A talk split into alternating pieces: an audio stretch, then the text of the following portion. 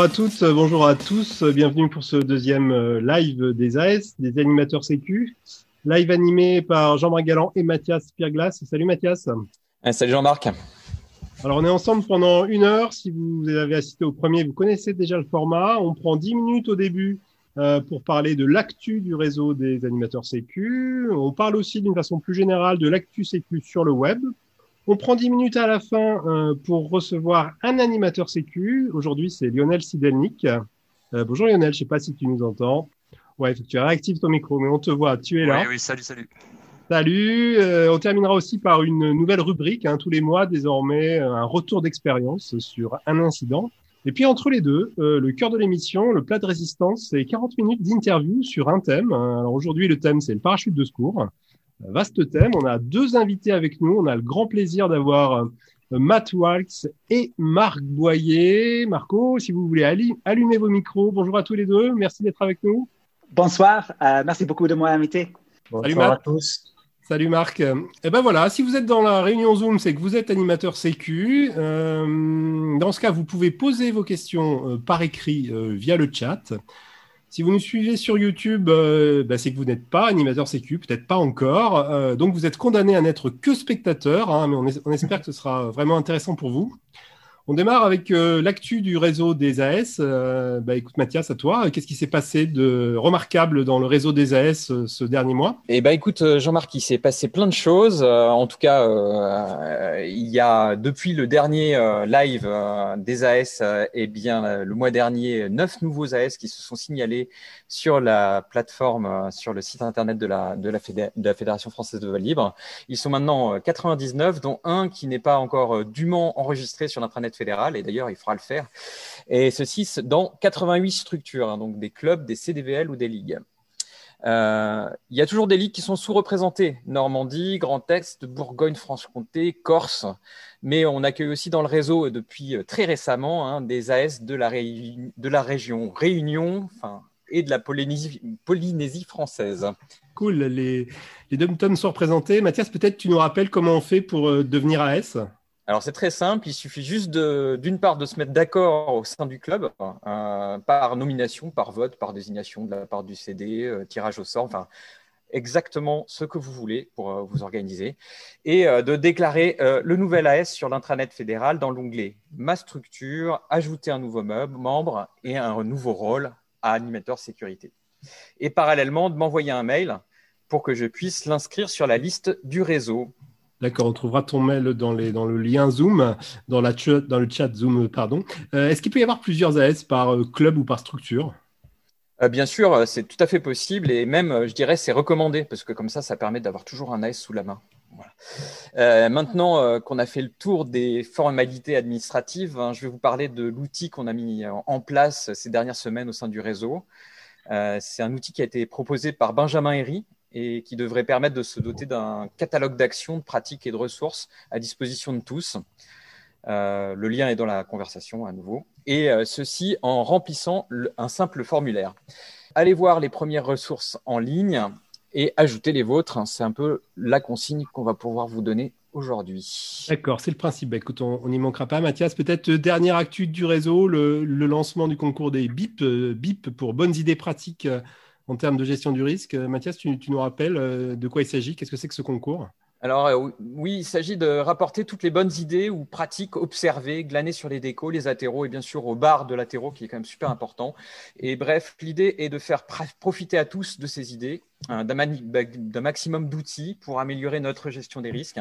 Tout le monde peut soumettre une BIP. Vous pouvez même cafeter une BIP qui aurait été que vous aurez constaté sur le terrain, euh, qui n'est pas de vous, mais que vous avez observé et qui vous semble intéressante. Euh, il y aura un jury composé euh, d'AS qu'on mettra en place au cours de l'année et une remise des prix lors de la très espérée Coupe Picard 2021. Voilà, donc envoyez votre BIP sur l'adresse email marquée dans la conversation. Ok, merci Mathias. Euh, on en a fini de l'actu du, réseau de TSAS. Alors peut-être euh, zoom arrière, qu'est-ce que tu as euh, sélectionné sur le web ce mois-ci comme ressource intéressante en termes de sécu? Pour commencer, j'ai sélectionné une belle vidéo réalisée par Quentin Aubourg On y voit des volutes de fumigène en bout en course pilotée ou en vol. C'est super instructif et surtout très poétique. On visualise les vortex de bout mais aussi les effets de la traînée engendrée dans l'air euh, par une aile. Et euh, on gardera bien sûr à l'esprit ces images quand on croise en vol un biplace à fond sur les freins. Ouais, je pense qu'on est, on est, on est nombreux à avoir des souvenirs émus euh, d'un tel, d'un tel croisement de biplace. Euh, autre actu que tu as déniché, euh, je crois, dans un, dans un super blog plutôt consacré à l'aéronautique, mais intéressant pour nous. Oui, d'ailleurs, on pourrait se poser la question de savoir s'il n'y a pas des libéristes parmi les rédacteurs de ce blog. Il s'agit du blog Mental Pilote, où Christophe Brunelière fait un historique du concept d'erreur humaine.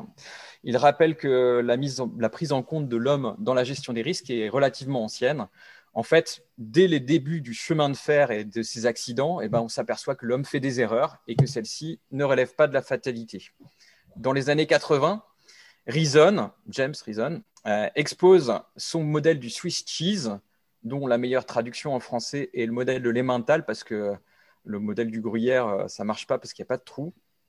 Et il montre que les accidents résultent donc d'un alignement fortuit de, trous dans des plaques de protection, de blindage, ou euh, voilà. Et ce modèle sert de base à la stratégie individuelle de gestion des risques, la SIGRE, qui commence à se répandre dans la communauté du vol libre. Euh, on reconnaît dans les années 90 que ce qui est important, c'est pas tellement l'erreur humaine en, elle-même, mais plutôt les circonstances dans lesquelles elle s'est produite. Basiquement, pour agir, on doit se représenter son environnement de manière à le comprendre. Et c'est dans la fabrication de ces représentations que les erreurs trouvent leurs origines. Alors, on ne parle plus de facteurs humains, mais de facteurs organisationnels, dans lequel finalement l'homme n'est plus le maillon faible du système, mais l'acteur essentiel de sa fiabilité. Autre actu pas très riante, hein, le bilan 2020 des accidents mortels à la FFVL. Bilan, je vous le rappelle, hein, qui est consultable euh, par tous hein, sur un doc qui s'appelle euh, la Fatality List. Liste qui est mise à jour au fur et à mesure que les enquêtes accidents fédérales euh, se terminent. Alors Mathias, 2020, est-ce que c'est une bonne ou une mauvaise année en termes d'accidents mortels à la Fédé? En fait, on est dans une année tout à fait moyenne par rapport aux années précédentes. On compte 11 décès en 2020, 9 en parapente et 2 en delta, sur une période d'activité raccourcie, comme vous le savez. Euh, ce qui est plus intéressant, c'est les circonstances euh, et les profils des pilotes décédés. On s'aperçoit, comme tous les ans, qu'on a une surreprésentation parmi les accidentés de pilotes hommes de plus de 50 ans, plutôt expérimentés, ou en tout cas qui ont de nombreuses années de pratique et de qualification fédérale, avec du BP, du BPC ou de l'AQBI. Est-ce qu'il euh, y a du nouveau sur les circonstances de ces accidents? Bah, pas vraiment, en fait, c'est un peu la routine. Il y a deux défauts d'attache cette année, un en delta, un en parapente, ce qui est à peu près dans la moyenne de, de chaque année, et euh, surtout de multiples pertes de contrôle en vol avec euh, retour au sol sans avoir jeté le secours. Sans, l'avoir jeté ou, en l'ayant jeté trop tard, c'est une problématique sur laquelle on s'arrache les cheveux à la, à Fédé depuis des années, ce non-lancer de secours. Peut-être, hein, pour rappel, en, 15 ans, à peu près 150 morts disparant en moyenne à la FFVL, et un tiers d'entre eux, donc environ 50, auraient pu lancer efficacement le secours et l'ont pas fait ou l'ont fait trop tard. Donc les causes évidemment de ce, non-lancer, elles sont, multiples, on va pas toutes les énumérer, mais il y a un facteur psychologique important qui a été récemment proposé. C'est ça, Mathias? Oui, effectivement. En tout cas, c'est une étude originale hein, qui a été menée par Mathieu Gollon, euh, parapentiste et pilote, expert aussi auprès du Bureau d'enquête accident de l'aéronautique d'État. Et il a réalisé donc cette étude concernant l'usage du secours chez les parapentistes. Et il a mis en place, euh, euh, mis en évidence lors de cette étude deux éléments importants dans la prise de décision. Le premier élément, c'est qu'il montre, à, l'aide donc d'une étude fouillée, que les pilotes sous-estiment le risque de perte de conscience lié à des accélérations importantes et supérieures à la gravité terrestre, hein, c'est-à-dire quand on prend des G. En fait, physiologiquement, la perte de conscience est due à une moindre irrigation du cerveau similaire à une hypoxie qui arrive euh, dès 3G. Euh, c'est ce que mentionne euh, Mathieu. deuxièmement, eh bien, les pilotes font face à un biais cognitif mis en évidence par Kahneman et Tversky, qui consiste à ressentir une aversion forte pour les petites pertes certaines. Alors, dans le cas du pilote de parapente, le jet du parachute de secours représente une perte sans grande conséquence pour l'intégrité du pilote, mais qui signifie inévitablement la fin du vol, la perte de maîtrise, le risque d'arbrissage ou éventuellement de blessures légères. Dans ce contexte, Mathieu Gollon fait l'hypothèse que les pilotes préfèrent prendre le risque de tenter de rattraper un incident de vol et de ne pas y arriver pour garder l'espoir de poursuivre leur vol ou leur cross. Merci Mathias, mais c'est un peu un, paradoxe en fait, parce que c'est une, aversion à une petite perte certaine, si on lance le secours, hein, qui expose à une perte encore plus grande. Alors tout ça, évidemment, vous allez retrouver hein, toutes, ces, références euh, vers, ces travaux euh, sur la page Scopite de Sécu Parapente. On arrive au, plat de résistance de ce live avec nous donc Matt Wax et Marc Boyer. Je vous présente un peu plus, précisément tous les deux. Marc, tu es euh, moniteur, responsable d'école et aussi du, du, magasin en ligne Soaring, en ligne et en réel aussi. Euh, alors, tu es, tombé dans la marmite tout petit, je crois. Hein. Tu, me, tu me rappelais en préparant ce live que dès 1989, tu testais déjà du matériel avec André Rose, hein, qui est une figure euh, historique du labo test fédéral. Euh, Matt, Matt Walks, tu es anglais, médecin réanimateur, parapentiste et fondateur du Free Flight Physiology Project. Depuis quelques années, tu t'intéresses euh, à comment le corps s'adapte au vol, euh, à l'hypoxie, au froid, au stress. Euh, Marc et Matt, on a voulu vous réunir aujourd'hui parce que vous avez tous les deux très récemment fait avancer les connaissances sur l'usage du secours en fait. Marc en organisant des tests avec le labo test FFVL de lancer de secours en, milieu aménagé, donc au-dessus au de l'eau, au-dessus d'un lac. Et Matt en publiant deux études, une sur, une, une sur tyrolienne et l'autre sur GeForce Trainer, donc la, la centrifugeuse.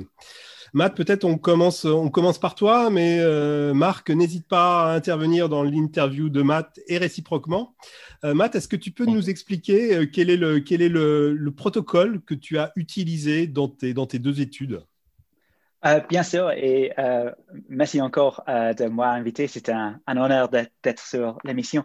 désolé que mon français n'est pas parfait. Euh, donc, s'il y a des choses qui n'ont pas de sens, euh, veuillez demander à, à JM. Euh, mais j'essaie d'expliquer ce qu'on a fait.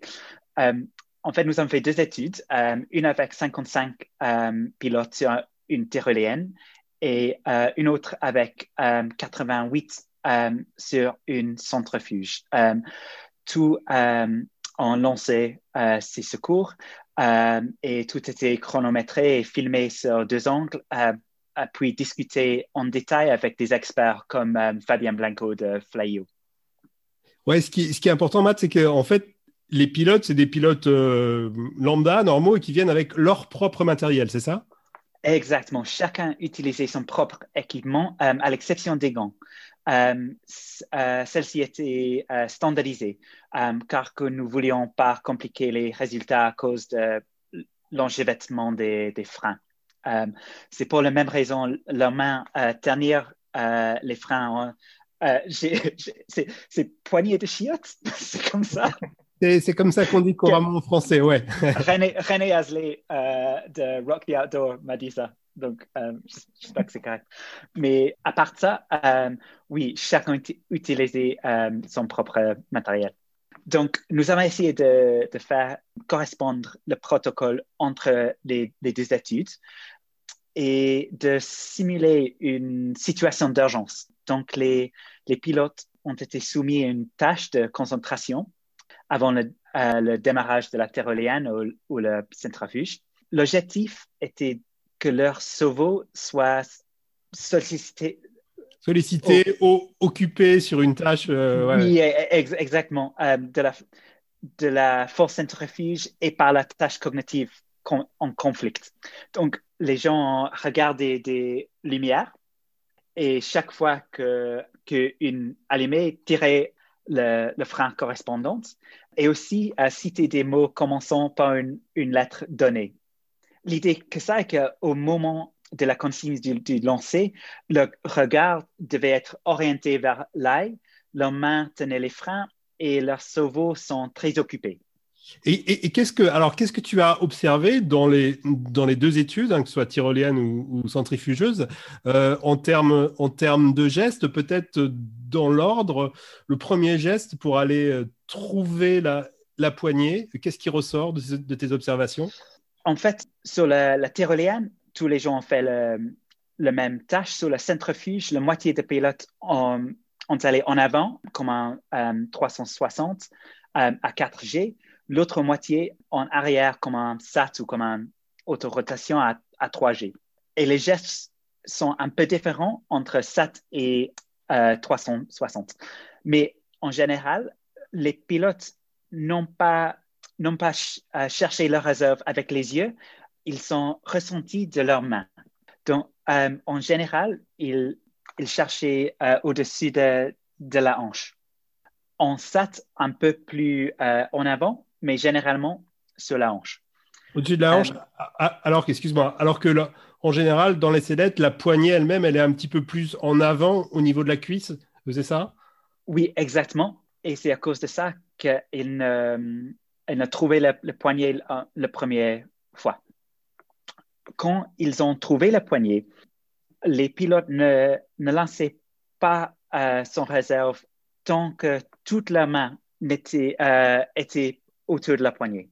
Donc, il faut, euh, ça ne marche pas, ça ne marche pas, il faut faire comme ça euh, avant de, de tirer. D'accord, donc du coup, il faut, il faut une grosse poignée qui soit proéminente pour qu'on puisse vraiment l'encercler, l'attraper, sinon on perd du temps, c'est ça? Tout à fait. Et aussi, euh, quand ils ont euh, le poignet, les pilotes, euh, les pilotes avaient tendance à tirer vers le haut plutôt que vers l'extérieur. Et ça, c'est important car parfois le sac est coincé sur la, la sellette à cause de ça. Et c'est intéressant qu'ils il changent la prise pour pouvoir tirer plus fort en haut, pas, changer la, mode Ah, right. They didn't change. Sorry, guys. They didn't change the way they. In English. No problem. Okay. Yeah, they just tried to lift upwards. Even if they couldn't, they just kept pulling harder and harder and harder. And this is important because some harnesses you have to pull out. D'accord, ok. Dans, dans, cette situation de stress où, où, où, où, ça résiste, au lieu de changer le mouvement et de tirer vers l'extérieur, les pilotes continuaient à tirer vers le haut de plus en plus fort alors que ça résistait.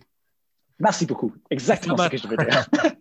um, et, et, et en, en, fait, le, la dernière chose qu'il faut dire est, que, que, les pilotes qui avaient des problèmes, leur, leur cerveau était trop occupé euh, pour résoudre les problèmes.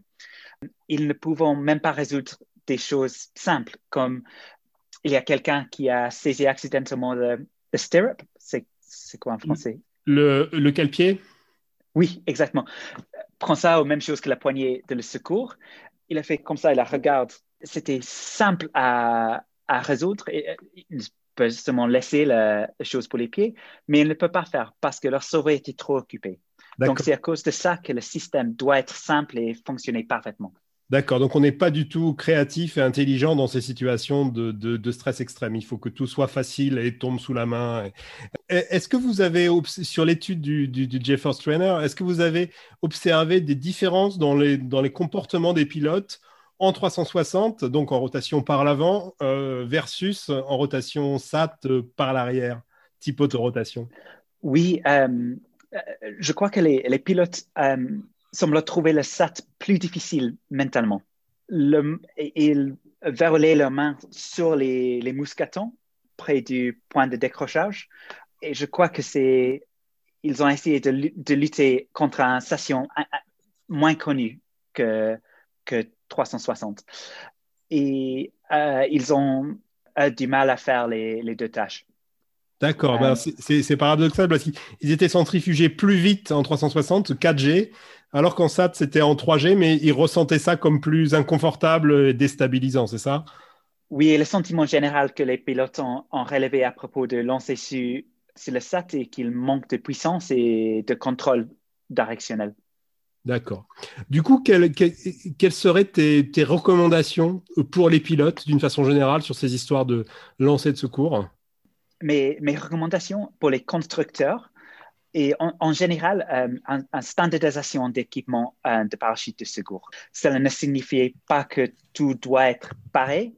Cela signifiait simplement que lorsqu'un pilote de parapente met une sellette, il doit s'attendre à trouver la poignée au même endroit et être capable de lancer le secours exactement de la même manière.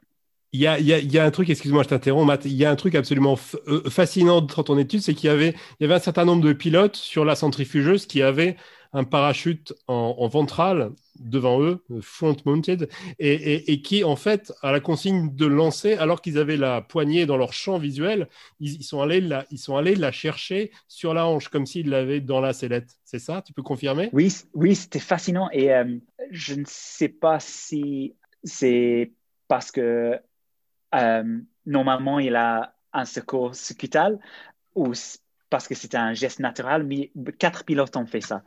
Et oui, c'était fascinant. Et je crois que c'est symptomatique qu'ils n'utilisaient pas les yeux, ils utilisent les mains. Ils utilisent les mains, la, euh, la proprioception. Euh, peut-être une, une, dernière question pour terminer, en tout cas sur, sur ces, sur ces tests-là. Tes recommandations pour les pilotes, tu nous as dit pour les constructeurs et, et pour les pilotes, qu'est-ce que tu as envie de leur dire? Oui, non, non, bien sûr. Et juste à, dire pour les constructeurs, je voudrais que les, poignées sont au-dessus de la hanche, que les containers de parachute montrés en ventral doivent être fixés à la base parce qu'ils peuvent enlever. Et ce qu'on a dit que les poignées doivent être prominentes et suffisamment grands pour être facilement pris avec la main. Euh, pour les pilotes, nous devons empêcher que le secours ne soit mystérieux. Euh, les pilotes en, en, formation doivent comprendre le système, ils doivent s'entraîner à lancer depuis une sellette suspendue. Nous devrions tout essayer de lancer nos parachutes sur simulation, c'est SIV, SIV pour, compre pour, comprendre les, les, sensations et les procédures qui suivent, euh, qui suivent le lancement. Et aussi, nous devons visualiser les, moments où nous pourrions nous lancer euh, avant et pendant un vol.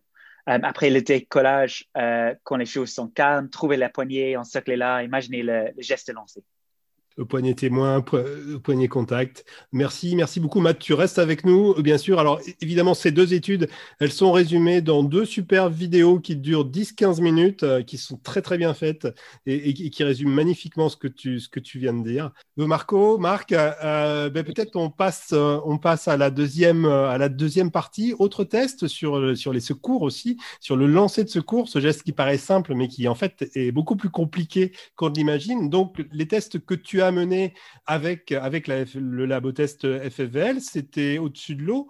Euh, Est-ce que tu peux nous, nous dire euh, rapidement, de façon succincte, les objectifs de ces tests? Oui, bien sûr. Les, objectifs, ils étaient simples et euh, connus. On n'a rien inventé de nouveau. L'idée de ces travaux, c'est d'apporter des réponses précises et claires sur des thèmes connus tels que le choix de la taille de son parachute, est-ce que j'ai intérêt à me mettre en haut ou en bas de, fourchette quand elle est donnée? Euh, Comment je dois monter mon parachute, à savoir euh, est-ce que je le relie euh, aux ancrages épaules ou au maillon de ma sellette? Comment je relie ce parachute par rapport aux longueurs, par rapport aux élévateurs qui sont disponibles? Comment je vais extraire et lancer ou lâcher mon parachute? Et ensuite, comment je vais neutraliser mon aile? Donc, on a travaillé sur ces thèmes-là qui sont archi connus parce que l'idée, euh, c'est d'être, euh, je vous disais, euh, précis. Et on s'est attaché à répéter les mêmes process et à mesurer des temps d'ouverture, des taux de chute, toutes ces choses-là. D'accord, donc du coup, un protocole finalement très très similaire à ce qui peut se passer en homologation, en standardisant les runs, en filmant tout ça.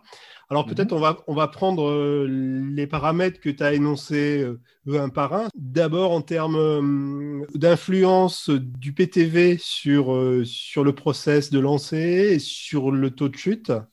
Alors par rapport à la charge à l'air, on va dire, on s'est attaché à mesurer des différences de, de taux de chute en étant au point maxi et à des poids, c'est difficile de dire poids mini parce qu'ils ne sont pas souvent donnés les poids mini. Mais on a par exemple testé des parachutes euh, qui étaient euh, à 86 kg en point maxi. Donc on a fait des ouvertures à 86 kg et des ouvertures sur ce même parachute à 60 kg. Et là, on a pu mesurer les, les différences de toute chute. Donc ça, on l'a fait avec plusieurs modèles. Euh, et on a, on a pu déjà tirer, euh, tirer des conclusions. Quoi. Ok, peut-être une, une, des conclusions sur ces histoires de taux de chute en fonction de la charge à l'air. Donc, c'est pas, c'est pas une grande surprise quand on est, euh, quand on est euh, au max de, la charge à l'air, on va plus vite. Mais ce que tu pointes également, et je pense qu'il est ignoré par pas mal de pratiquants, c'est que la norme, elle, est faite, ou en tout cas, elle est ramenée au niveau de la mer, et quand on vole plus haut, c'est pas la même histoire, c'est ça? Tout à fait. Donc la norme euh, nous invite à mesurer les taux de chute. On fait ces tests à différents endroits que vous connaissez, hein, Roquebrune, euh, le lac de la Pobla en Catalogne, Annecy, etc. Et on utilise une formule pour ramener ces mesures à, euh, au niveau de la mer, avec une pression standard et une température de, de 16 degrés. Donc il faut tenir compte de sa pratique, à savoir euh, si je tire mon parachute en montagne et que par exemple j'arrive à une altitude de 1000 mètres, une température de 25 degrés en été, je vais perdre euh, pratiquement 20% de portance. Et dans ce cas-là, j'arriverai jamais à 5 mètres et demi par seconde. J'arriverai beaucoup plus vite. Déjà 5 mètres et demi, ça fait, ça fait rapide. Euh, donc du, coup, en termes de, de, position dans la fourchette, euh, qu'est-ce que qu'est-ce que tu recommanderais? Ce qu'il en ressort, hein, là, c'est les, chiffres qui parlent, hein, c'est que il est plus que judicieux de garder 20% de marge par rapport au poids maxi indiqué par le fabricant. Ce poids maxi indiqué par le fabricant, il correspond à euh, la capacité de ce parachute à résister aux tests de charge et de choc qui sont faits lors des homologations. Et à côté de ça, des tests en vol qui sont faits où on garantit une arrivée à 5,5 mètres secondes, ramenée au niveau de la mer. Il y a, il y a certains fabricants qui précisent dans leur notice euh, ce point-là et qui donnent déjà ce conseil. Donc là, c'est pas, on s'aperçoit que c'est pas quelque chose de, de, très connu, mais quand même, euh, il y a déjà des gens qui ont conscience de ça. Alors c'est important de le souligner ça parce que actuellement on est on est quand même dans cette recherche de réduire le poids de l'équipement et forcément d'essayer de euh, un parachute euh, en se rapprochant du poids maxi pour réduire la surface du parachute. Donc ça c'est pas très judicieux, surtout si on vole en montagne et qu'on on navigue fréquemment au-dessus de reliefs euh, plus ou moins élevés. D'accord, oui. Alors évidemment, tout va bien tant qu'on n'a pas à s'en servir de son parachute de secours. Mais ce que tu pointes, c'est que euh, si on envisage de s'en servir, il, faut faire attention à ça.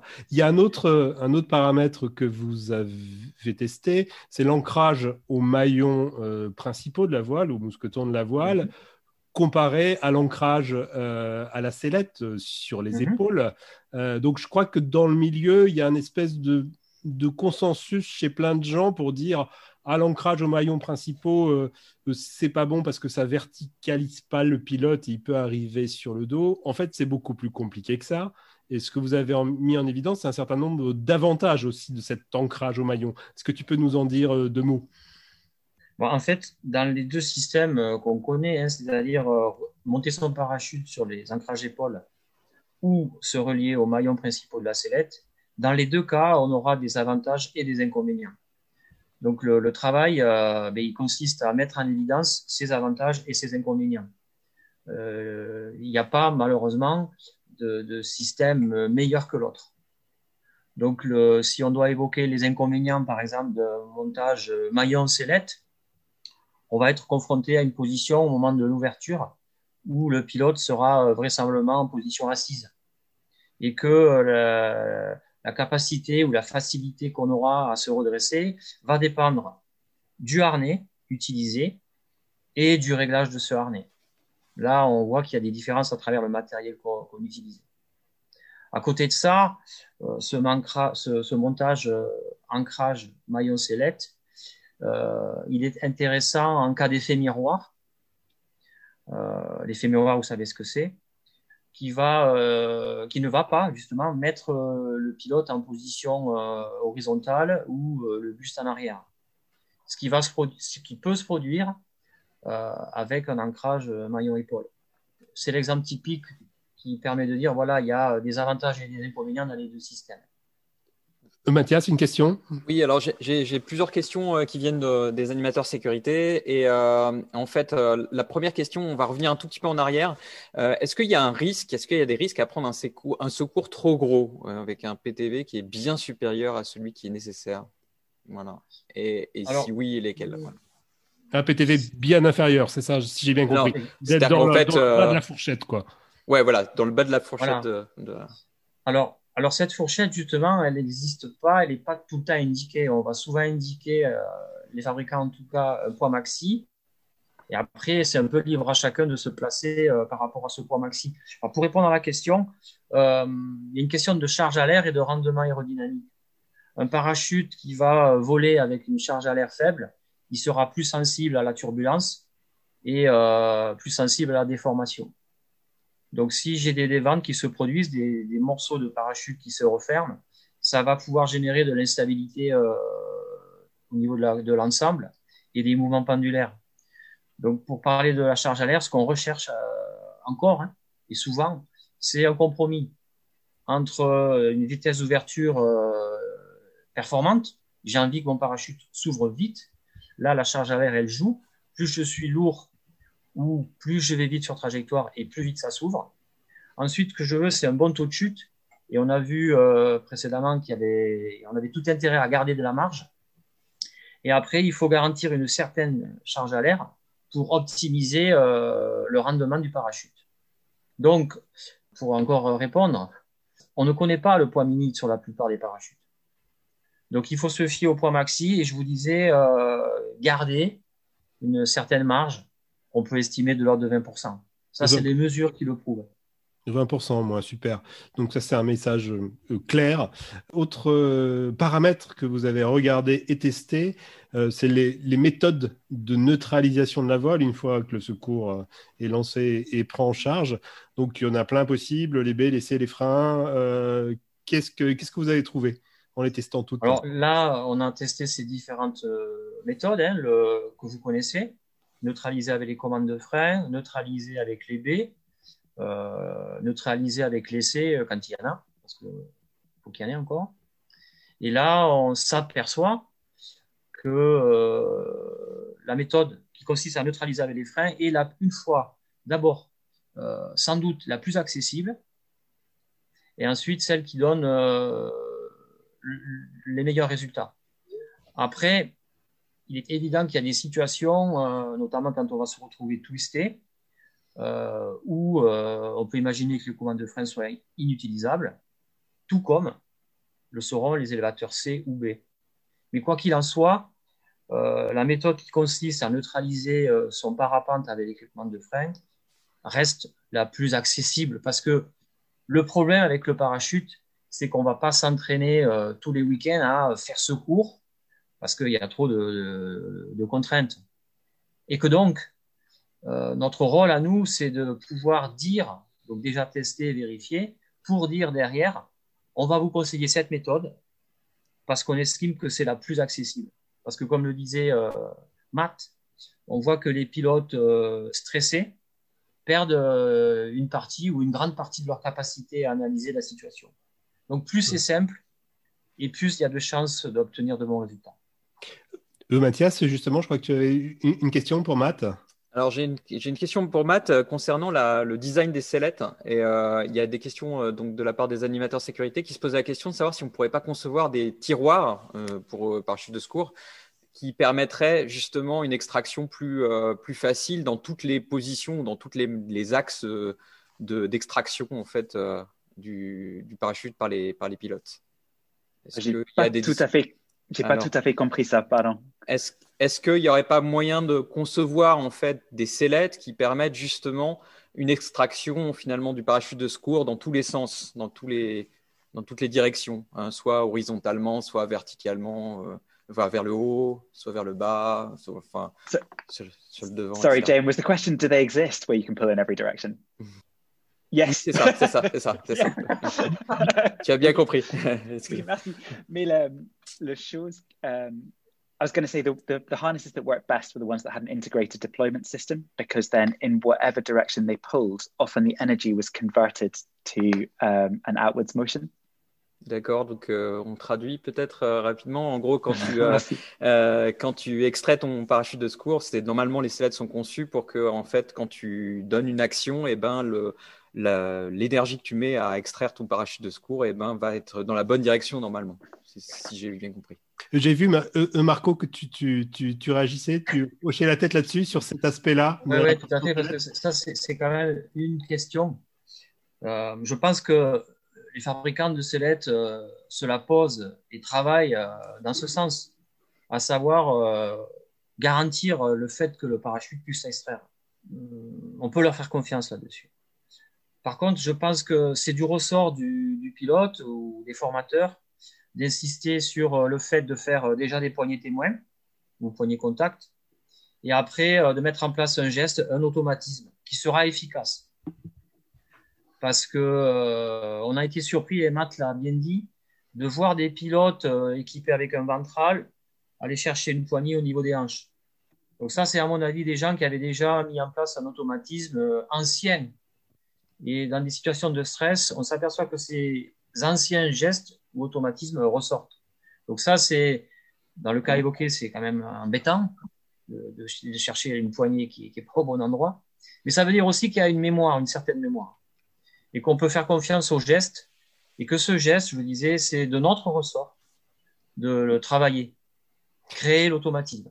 C'est intéressant ce que tu dis, Marc. C'est une vraie question philosophique. Est-ce que c'est au pilote à s'adapter à sa sellette, à son matériel spécifique ou est-ce que c'est au concepteur de sellette à s'adapter au pilote? J'imagine que la vérité, elle est, elle est un peu entre les deux.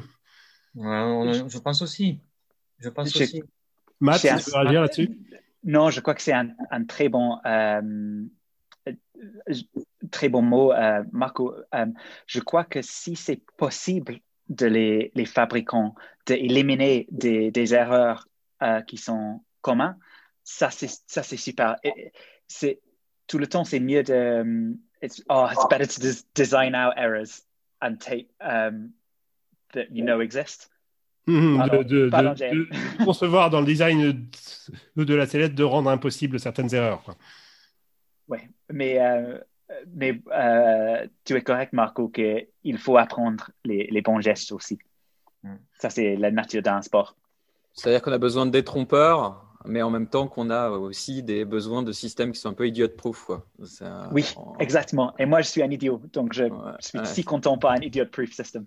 Mais je pense, que, je pense qu'on l'est tous hein, dans, dans cette situation de stress extrême, à part les, à part les, les, Superman sur, euh, surentraînés. Euh, mais il n'y en a pas ici. Euh, peut-être, Marco, on continue sur un dernier paramètre qui est important et que vous avez testé, c'est la, la méthode, même le geste du lancer entre un lancer directionnel où on vise un mmh. endroit précis ou autre chose. Qu'est-ce que tu peux nous dire là-dessus? Ce que je peux vous dire aujourd'hui, c'est qu'on n'a pas de certitude et qu'il va falloir continuer le, le, travail. Et à ce moment-là, faire appel à aussi euh, l'expérience de, des experts qu'on a en France, qu'on a la chance d'avoir. Hein. Il y a euh, un certain nombre de moniteurs euh, qui travaillent sur le sur l'eau en cive, qui voient des choses. Qui, on a besoin d'avoir leur avis. Nous, on a déjà une idée, et je vais vous, la, vous en faire part c'est qu'il est euh, délicat de lancer euh, son parachute. Il vaut mieux, euh, ça on, commence à avoir quand même pas mal d'expérience là-dessus, mais je vous disais, c'est pas fini. Il vaut mieux extraire, tendre le bras et laisser partir le parachute, tout simplement, entre guillemets, que de le lancer dans une mauvaise direction parce que là, on peut, euh, on peut euh, se retrouver confronté à une collision entre le parachute et, son parapente. Et la collision, euh, c'est ce qu'on ne veut pas.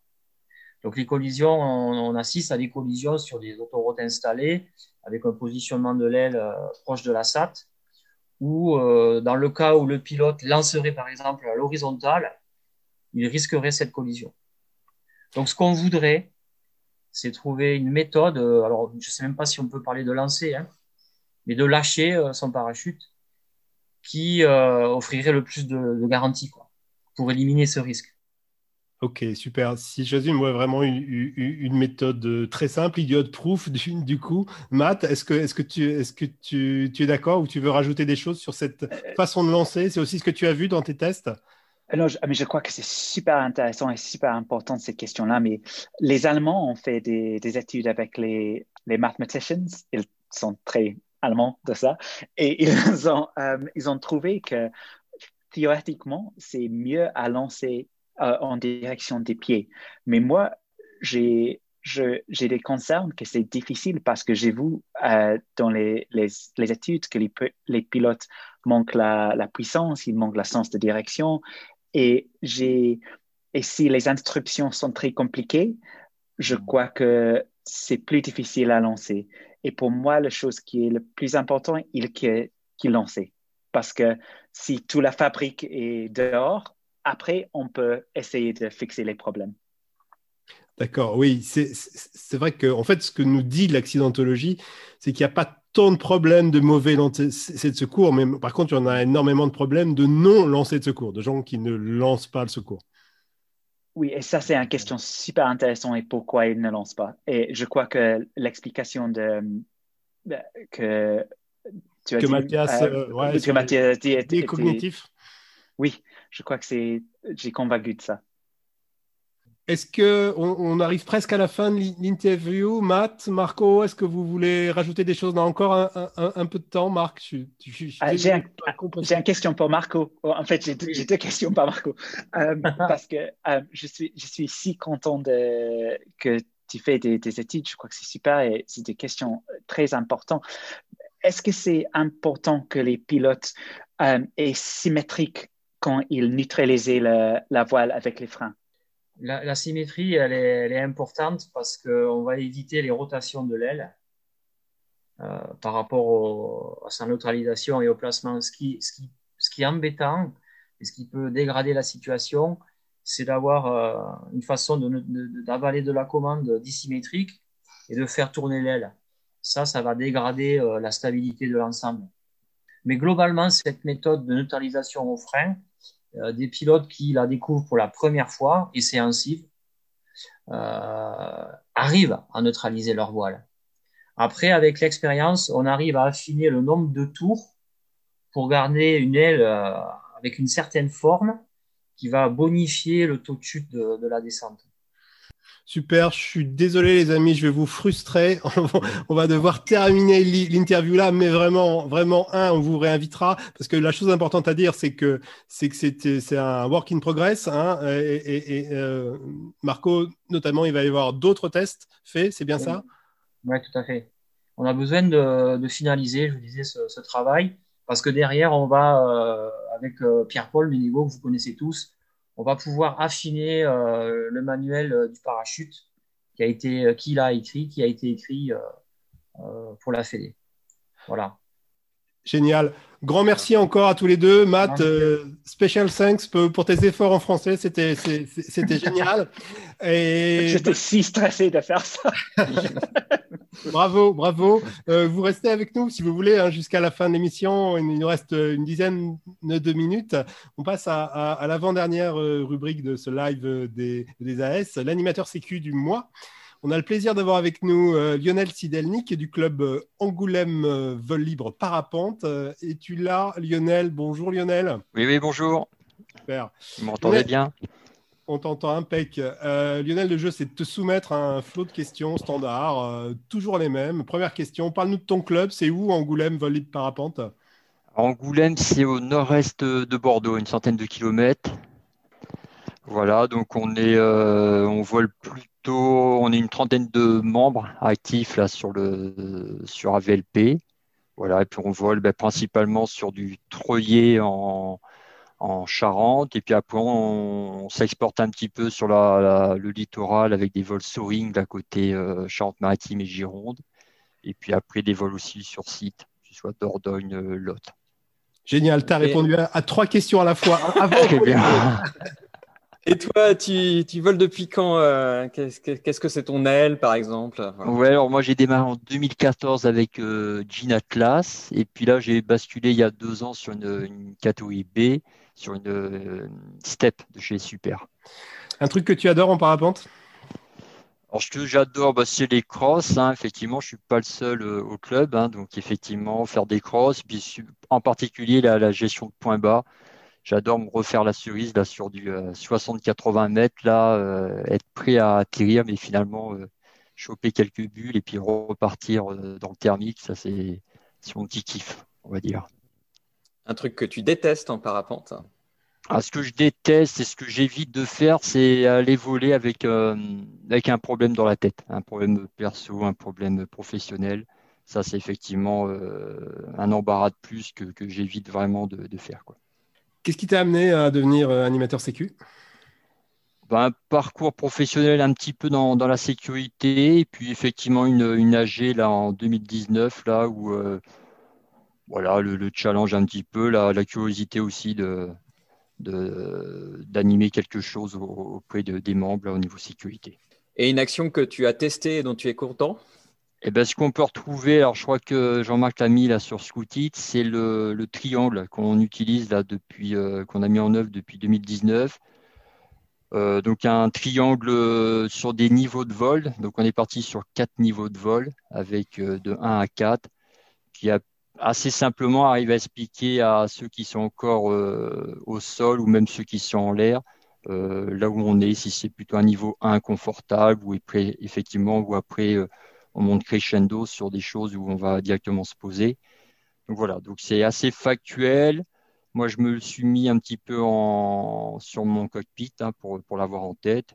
Et puis voilà, donc ça permet de communiquer entre nous et d'annoncer la, la, couleur un petit peu du, du vol. Est-ce que tu rencontres des, difficultés euh, dans ton rôle d'animateur sécu? Pas de difficultés. Hein. Ce, que, ce, que je, ce que je suis conscient, c'est malgré tout le, le, temps, euh, le temps de mise en œuvre, on va dire, des, des, résultats par rapport à des actions qu'on peut envisager. Je pense que c'est une culture assez. Euh, ça va s'étendre sur une, sur une dizaine d'années pour vraiment avoir cette culture et l'inculquer un petit peu à, tout le monde.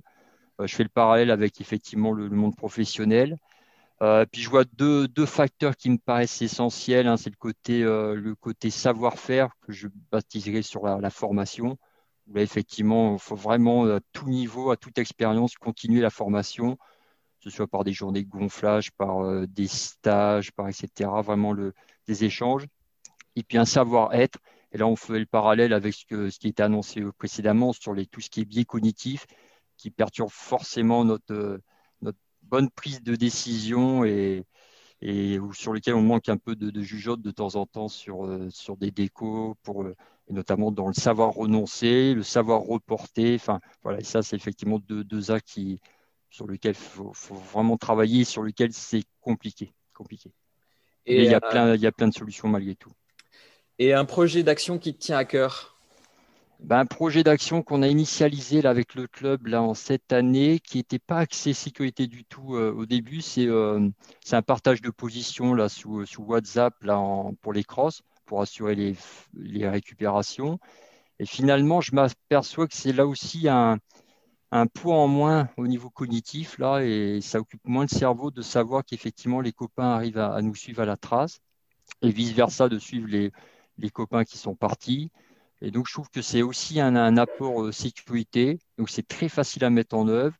Et puis, effectivement, ça détend un petit peu tout le monde et euh, dans, dans, la phase de vol, ça nous permet de se concentrer vraiment sur des, le, ce qu'on a à faire, le pilotage.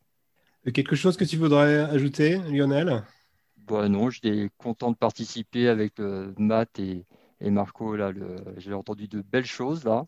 Donc, ça m'a fait plaisir. Super. Bah, ça nous fait plaisir de t'entendre aussi. Merci, merci à toi, Lionel, de t'être prêté au jeu du, du l'AS du mois. Alors, c'est pas celui qui a le mieux travaillé, hein, c'est pas comme chez McDo, mais c'est un AS différent. Euh, à chaque fois. Euh, on arrive presque à la fin de ce live, mais une dernière rubrique qu'on voudrait inaugurer, le Rex du mois, Rex pour euh, retour d'expérience. Donc il s'agit de mettre en avant euh, tous les mois un incident qui nous est arrivé par des canaux divers et variés, incident utile pour tous. Un, Mathias, c'est quoi le premier Rex du mois? Raconte. Eh bien, écoute, ça se passe le 10 janvier 2021, donc très récemment, au décollage du Clamontard dans les Alpes proche Vercors, Drôme. Voilà. Il y a 10 cm de neige au décollage euh, et le, pilote se prépare euh, comme d'habitude, prépare son aile, il effectue rigoureusement sa prévol, il s'apprête à décoller deux voiles parce qu'il n'y a, pas de, a pas de vent et commence son gonflage et sa course d'envol. Et puis la prise en charge est vraiment parfaite, aucun problème. Mais tout à coup, le pilote se, se sent tout nu, il est tenu uniquement par ses cuissardes la boucle de la ventrale s'est ouverte lors du gonflage et de l'appui euh, effectué pendant la course d'envol. Heureusement pour le pilote, il est capable d'interrompre son décollage sans mal. Et euh, ce qu'il explique, c'est que lors de sa prévol, le pilote dit qu'il contrôle toujours le bon clipage de sa ventrale en tirant sur la sangle anti-oubli.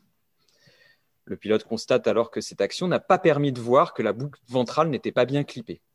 Et donc il conclut que finalement, en cas de neige, de sable ou de poussière sur un décollage, il faut contrôler plus attentivement le bouclage de sa ventrale pour éviter que celle-ci ne s'ouvre à la première sollicitation. Et donc, du coup, c'était la, c'était la neige, la responsable. Mmh. Euh, merci Mathias. N'hésitez pas à faire remonter vos incidents de vol. Euh, sur le site fédéral, par exemple, il y a une rubrique pour ça, une déclaration d'incident.